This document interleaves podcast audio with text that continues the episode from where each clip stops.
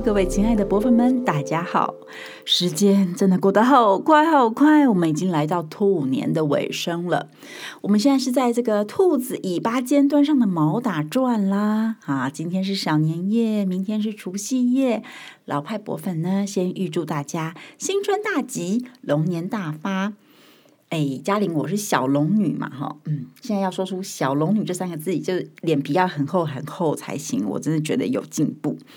所以我对于龙年是很期待的。就让我们一起容光焕发，每天都笑着醒，笑着睡，健康开心，心想事成哦。你们知道老派博粉的 Podcast 节目开播多久了吗？从二零二一年的三月二号第一集上架。到我现在录音的当下，二零二四年的二月二号，已经整整三年了。那如果不算特辑节目的话呢，我们一共制作了六十七集啊！各位知道吗？我们每一集的节目的催生都要花好多时间哦。从开始做内容的研究，嗯、呃，没有，我们其实会先做整整个。呃，整季的讨论或整年的讨论，然后落到每一集做内容研究、纲要讨论、写稿、修改、录制、混音上架，还要要做呃行销等等的哈，就纳入我们团队各个成员的时间跟心血。如果我们以平均每一集四个工作天来计算的话，哇，六十七集就是两百六十八天。两千一百四十四个小时的投入，这样子回溯起来，我觉得我们团队真的好愿意付出哦。大家要知道，我们做 Podcast 是完全没有收入的，真的很谢谢我的团队。当然，我们是有薪水啦，但是我们没有靠这个，嗯，就是 Podcast 去赚，从外面赚到钱。我的意思是这样子哈。但是无论如何，非常谢谢我们的团队。然后呢，也很谢谢听众，因为有你们持续的聆听跟支持，呃，我们才更有动力继续做这个跟博物馆故事有关的节目。那大家如果愿意，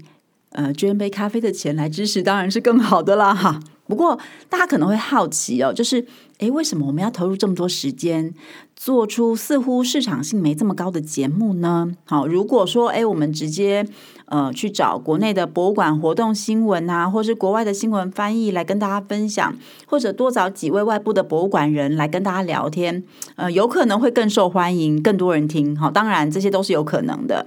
但是我我觉得已经有很多人在做这些事了嘛，哈，也不差我们。那我自己。身为老派博粉团队的领导者哦，当初在决定要做 Podcast 节目的时候，其实也有点私心，因为我很希望可以透过制作节目的过程，让每一位加入老派博粉团队的成员都能够更用心的了解博物馆这个机构的发展历史，还有呃，他在不同的社会脉络里面曾经或现在扮演的角色，以及用什么方式扮演这个角色等等。那透过节目的制作呢，我也会看见，或者我们团队彼此之间也会看见，每一个人他对于博物馆创建或者营运，呃，关注的面向在哪里？好，每一个人他们自己会有自己。呃，偏好的切入的角度，而且每个人说出来的故事，还有说故事的方法都不一样啊、所以呢，这个制作节目的过程，也往往就是团队伙伴展现还有培养自己对于博物馆的观察呀、想法，以及自己说故事能力的机会。所以，它其实对我们而言，也是一个很持续存在的团队的培训。是不是有一种猛拉 gam cycle 的感觉？嗯，还不错吧？诶。你听完我这种开场，是不是有点担心？说我们老派博文要暂停 Podcast 节目？没有，没有，大家放心，我们还是要紧紧的黏着大家，用声音陪伴大家。持续的让各位跟博物馆有所连结哈，只是我们的确会稍微休息一下啦。在这个启动龙年新一季的节目之前呢，我们要好好的思考调整一下方向，但是不会让各位久等哦。可能嗯，就在这个春雨朦胧的浪漫四月天，就会再收到我们节目的上架通知喽。所以请各位一定要订阅啊。那今天这期节目呢，它既是回顾，也是前瞻。好，想知道老派博粉对博物馆有什么样的想象跟愿景吗？就让我们继续听下去喽。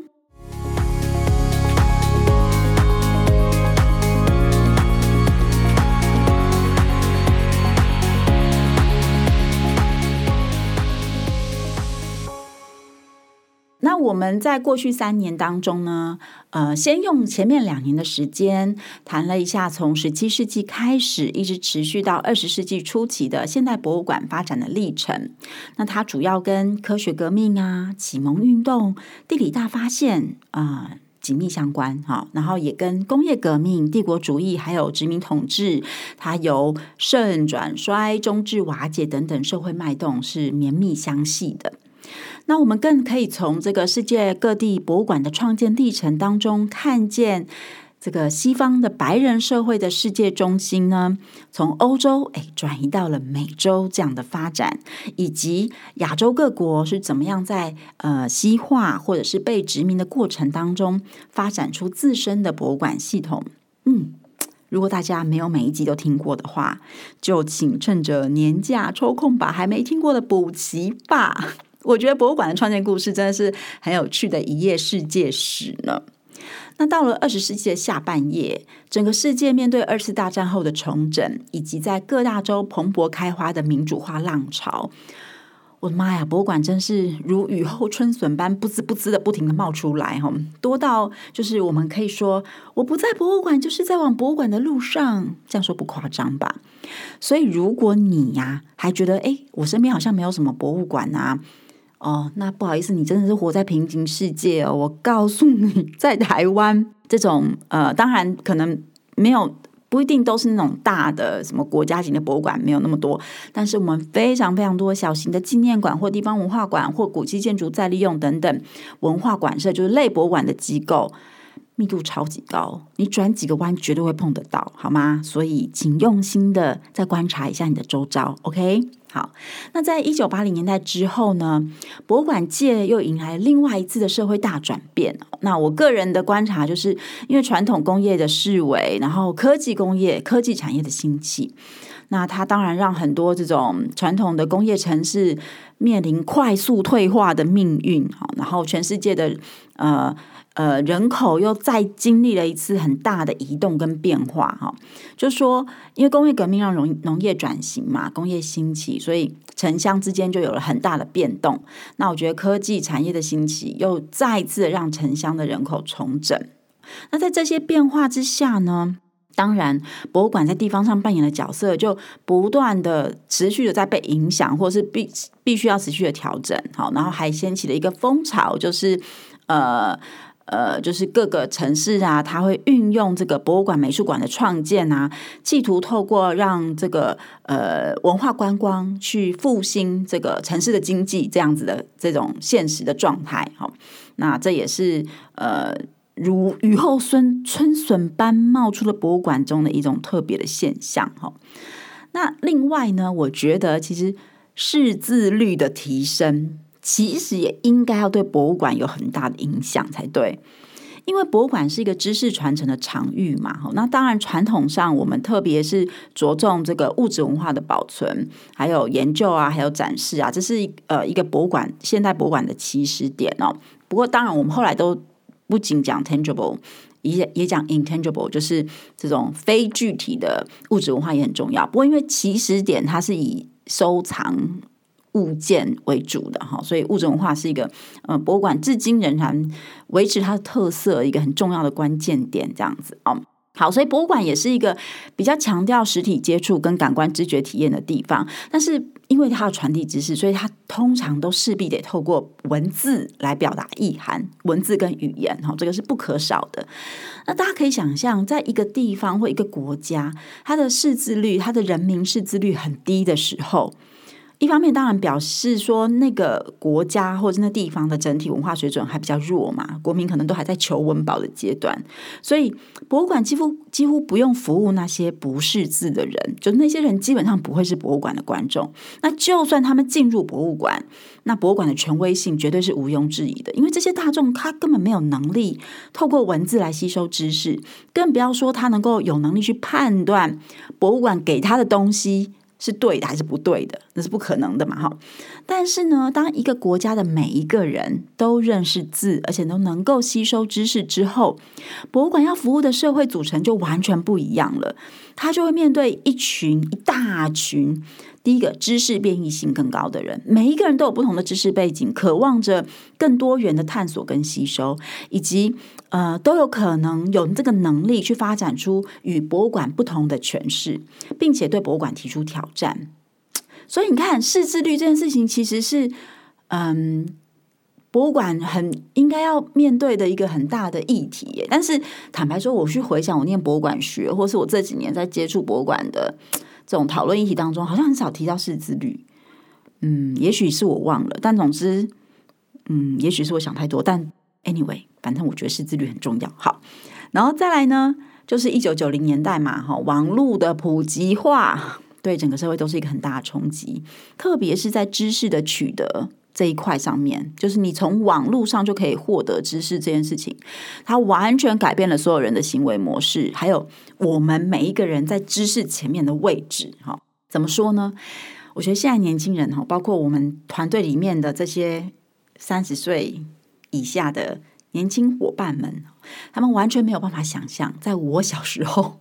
在我长大的花莲，我们要找一本外文书或者说英文书，是多么遥不可及的一件事哦！因为那个时候花莲还没有大学，当然书店里面就不会卖英文书嘛。那图书馆应该也非常非常少，至少我是从来没有看过了哈。那呃，不要说外文，其实有很多中文书都是我们没有办法触及的。但是你知道，一九九零年代之后，你只要有网络，还有你只要有钱，哈。知识的取得对你而言就没有门槛了哦，你就是你想要什么知识，你大概都得得到这样子。所以在这种现实情况之下，我觉得博物馆的功能跟社会角色，当然也会被，不是我觉得，就是它一定势必会被大量的思考跟讨论。好，那从九零年代到现在，就是三十年哈，因为我个人就是在三十年前，一九九四年的时候。开始读大一的，那是一个呃理工科的男生呢，就会疯狂的窝在系上电脑教室，没日没夜打网络游戏的时代。然后也是大家开始流行在 BBS 上面交网友聊天啊、约会啊，甚至跟网友谈恋爱、结婚的时代哈。所以这三十年的社会变化真是超级无敌大哈！从数位典藏啊、虚拟实境技术的兴起跟蓬勃啊。然后到前三年的疫情创造出来的这些隔离跟居家学习，到去年二零零三年所谓的 AI 元年，这些都跟知识的传递、学习还有实体参观等高度相关的社会状态的变化，持续而且密集的冲击着博物馆跟整体社会的关系，也逼着博物馆人就是手忙脚乱的因应这些现况，然后不得不去思考博物馆的未来性。那我不知道身处在这些变化当中的你，有没有想过自己跟博物馆的关系，呃，有着什么样的变化呢？欢迎你留言跟我们分享哦。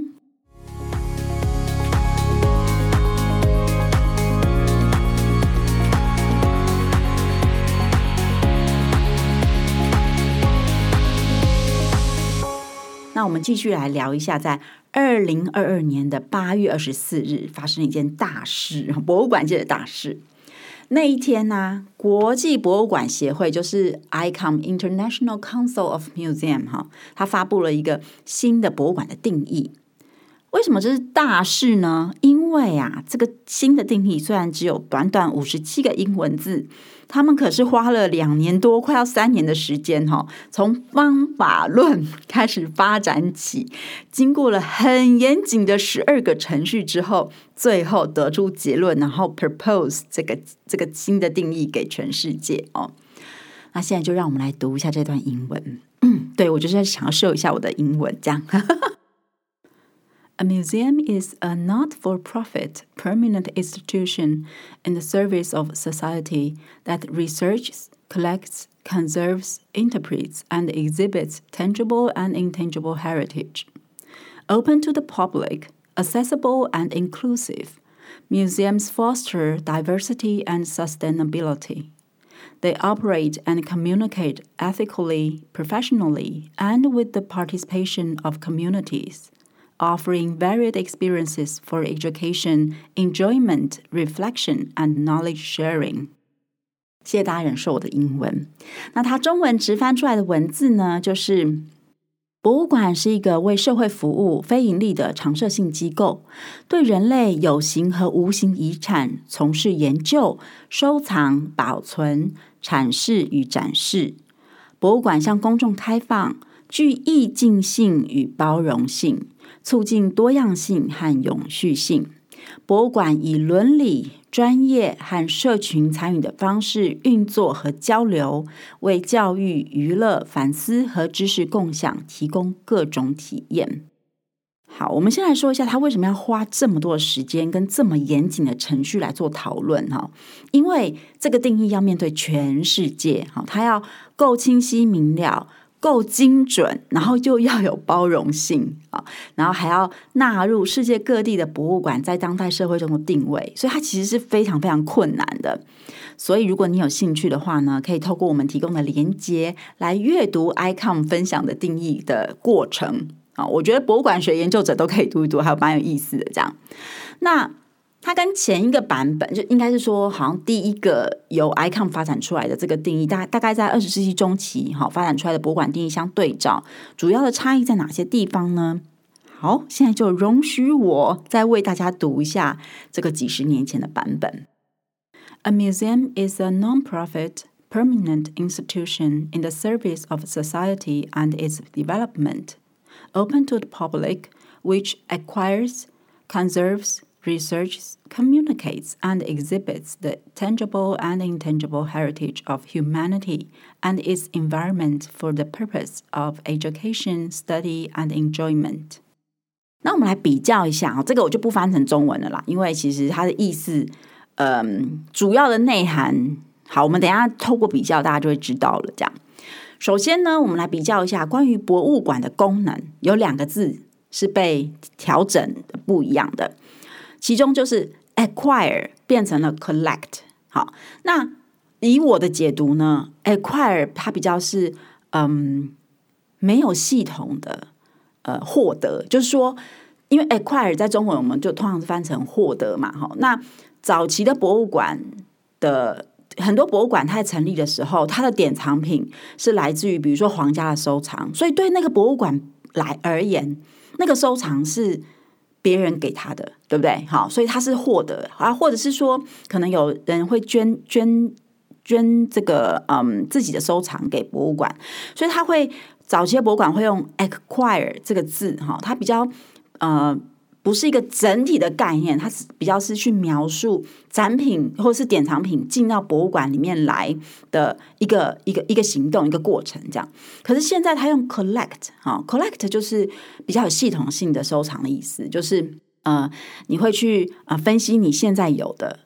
典藏品好，以及分析你跟你这个社会的你周遭所处的地方，或是 community，或是社区，或是国家的关系，然后去思考说，我们要怎样有系统的去建立一个呃典藏的这个呃逻辑，或者是原以及原则哈，然后去把资源用在刀口上面哈，去让你的典藏是呃真的在跟社会之间有互动的，好，真的在保存有意义的。然后，然后，呃，具有延续性、永续性的呃物质文化，或者是呃呃非具体 （intangible） 的物质文的的的的文化，或是艺术等等，哈。所以我觉得 acquire 到 collect 有这样的差异，哈，就是一个是呃 collect 是更有意识、更有系统的去做收藏，这样。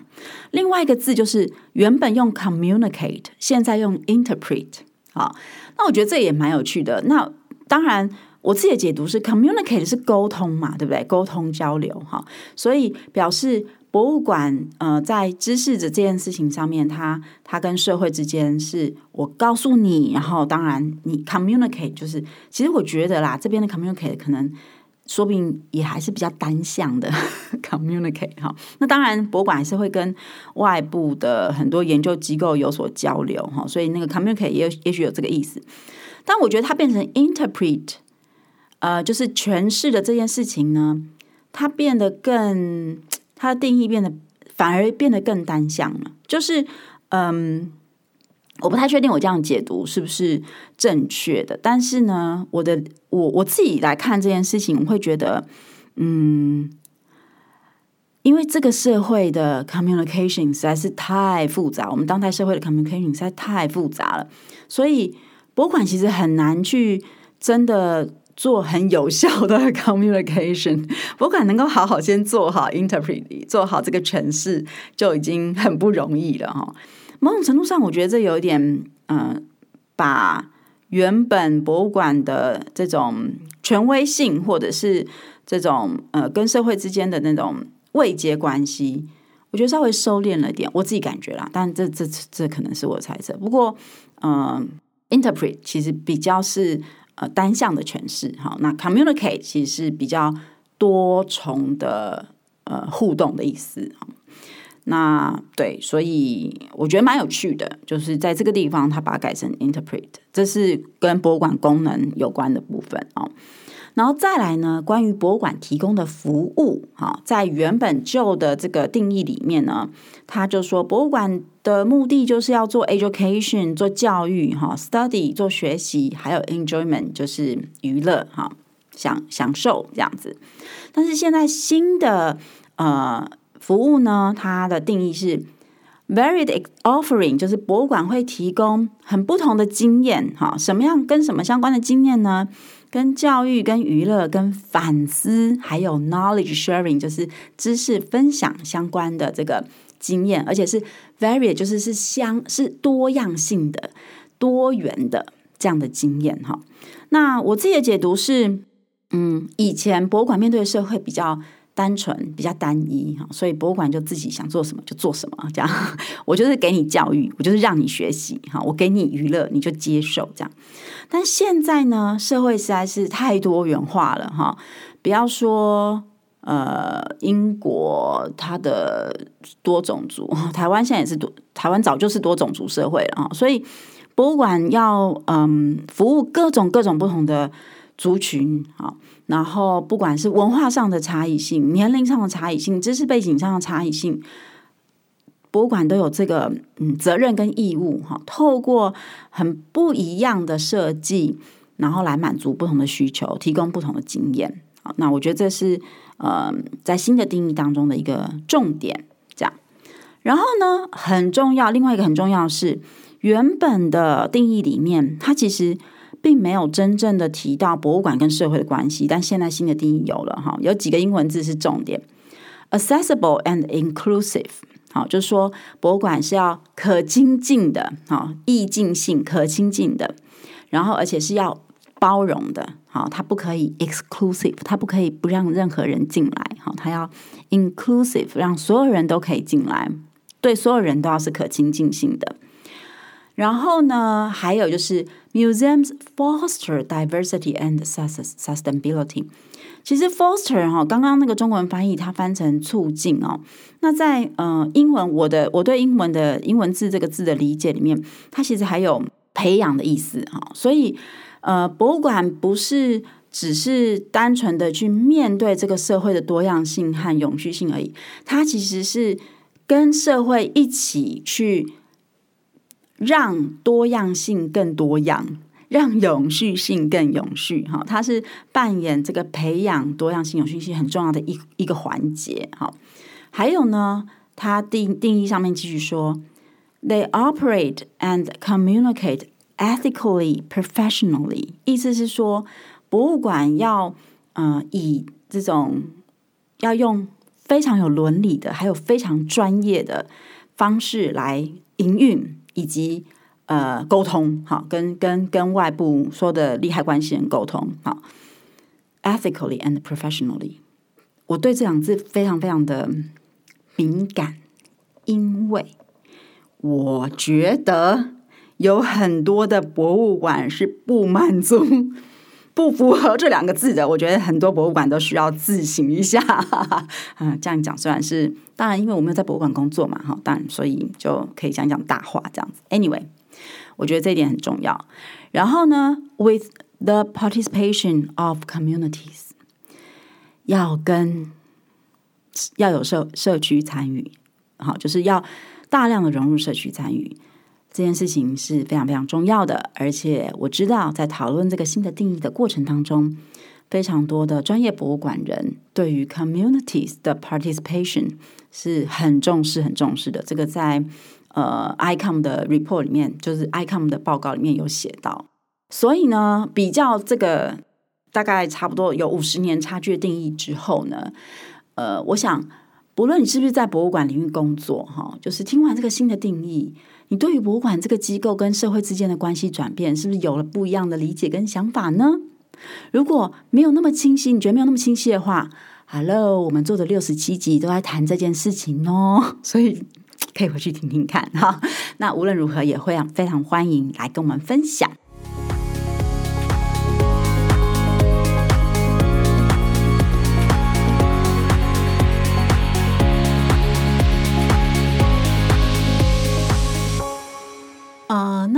个他在二零二二年完成的博物馆新定义，其实呢就是在回应当代博物馆的角色嘛。所以你要说它新，哎，也一点都不新。特别是在像台湾这种博物馆发展历程还蛮算蛮长久，那文化政策也有一定成熟度的国家，我们的博物馆从业人员其实早就在实践刚刚提到这些新的观念或是这些改变了哈。例如以社区参与来说的话，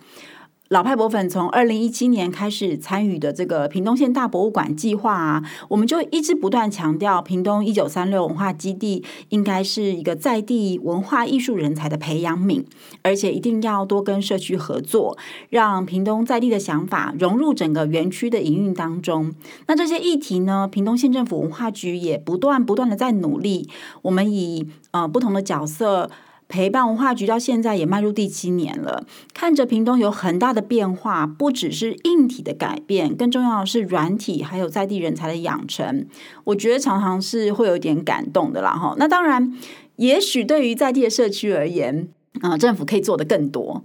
我我也都我也都坦诚，我觉得呃，公部门可以做得更多，哈。所以我觉得可以呃。透过社区的督促，还有我们对于这个新定义的这个嗯意识更高的意识哈，大家可以一起有更多的呃着力在这方面。我我自己个人是觉得社区参与非常非常的重要哦。那台湾走过了。呃，社区营造，然后地方文化馆计划，其实这些都是在非常的在强调社区参与这件事情。那我也相信社区参与对于博物馆的永续性是也扮演很重要的角色哈。然后呢，另外啊，大家也都知道说，老派博粉的愿景就是让博物馆成为每一个人日常休闲娱乐的首选项目嘛，哦。那这个愿景，我们就是很真切的在回应 accessible and inclusive，就是可亲近性跟包容性，以及 foster diversity and sustainability，就是促进还有培养多元性和永续性，呃，这两个概念哦。因为我们都相信，就是说博物馆一定要很真诚的开放给所有人，哦，不是。表面上做做样子哦，就是所谓的表面上做做样子，就是哦，我们嘴巴上说我们很开放给大家，但是呢，我们在比如说，呃，文物的诠释上，还是用一些。呃呃，很深奥的字眼呐、或者是展览的策划上，或是学习活动的设计上，其实都还是针对特定知识背景的人呐、这是很很容易发生的。相信我，因为博物馆人通常呃都具有一定的专业，所以我们很容易做给那些同温层的人看哦。但是我想要说的是，就是我们要有高度的意识到，我们真的要开放给所有人。然后我们要落实在所有的营运层面上面，这样多元的观众才会想要持续的进入馆舍，博物馆的关系才可能永续，对吧？哈，所以事实上，老派博粉呢，在参与博物馆跟美术馆所有的专案的时候，都是把这些概念纳入我们的服务设计里面，哈，就是希望有机会跟博物馆详细的讨论，做很细致的思考。那我们觉得这也正是展现博物馆伦理跟专业的面向之一哦。包括在比如说简单的呃做各种不同语言的语音导览这件事情，好，要想想看，呃，为什么我们要做东南亚语系？为什么我们要做台客语？为什么要做国家语言？就是嗯、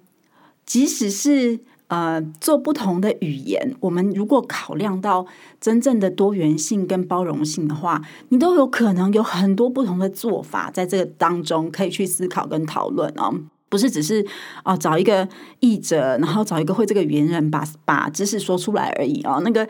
那个后后面其实有太多的思考可以做。那这一支是老派博粉，嗯，很希望能够呃好好的做，然后好好的跟。不同的博物馆有很多深入讨论，然后一起合作的面向，这样子啊、哦。那当然，我们团队最核心的关注还是在学习辅具跟数位导览制作层面嘛，因为我们很注重参观经验创造啊，就跟这个新定义最后所提到的，博物馆要为教育、娱乐、反思和知识共享提供各种体验哦。其实这个理念是完全相符的。那我们特别是反思这一块哈，到底怎么样让观众在博物馆里面得到反思？当然，很多多人会说，诶，当代艺术，呃，我们做用当代艺术的策展，用议题性的策展啊，其实也是在提供反思嘛，完全没有。对，完全正确，就是博物馆用这样的方法在跟观众沟通，然后帮助观众来反思这个社会上面很重要的议题哦。那展览是一个界面，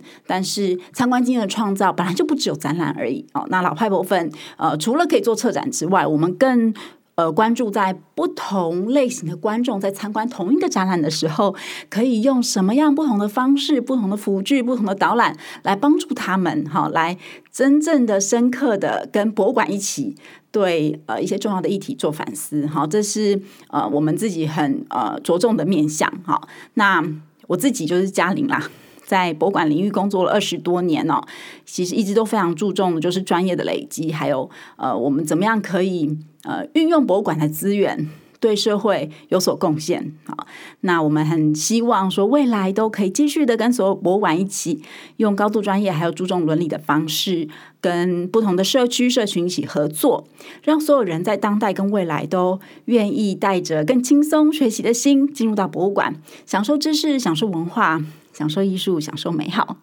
我们非常期待在接下来的日子里呢，跟博粉们继续在空中交流，以及在博物馆相见。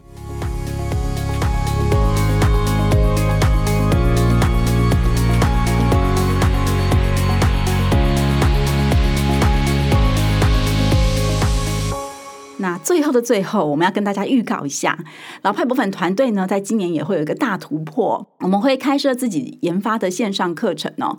将会用这个呃艺术作为媒材，然后锻炼思考肌肉为核心的内涵哈。我们会大量运用哈佛大学教育研究所零点计划的思考秉性，还有思考路径，目标就是帮助大家可以做自我锻炼，成为具有艺文素养的优质思考者。这是一个非常创新的线上课程，请大家一定要好好期待。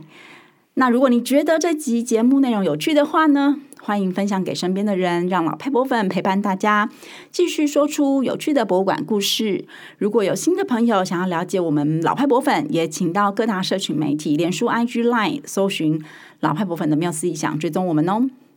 那么我们接下来就相约在浪漫的四月天空中相会啦，拜拜。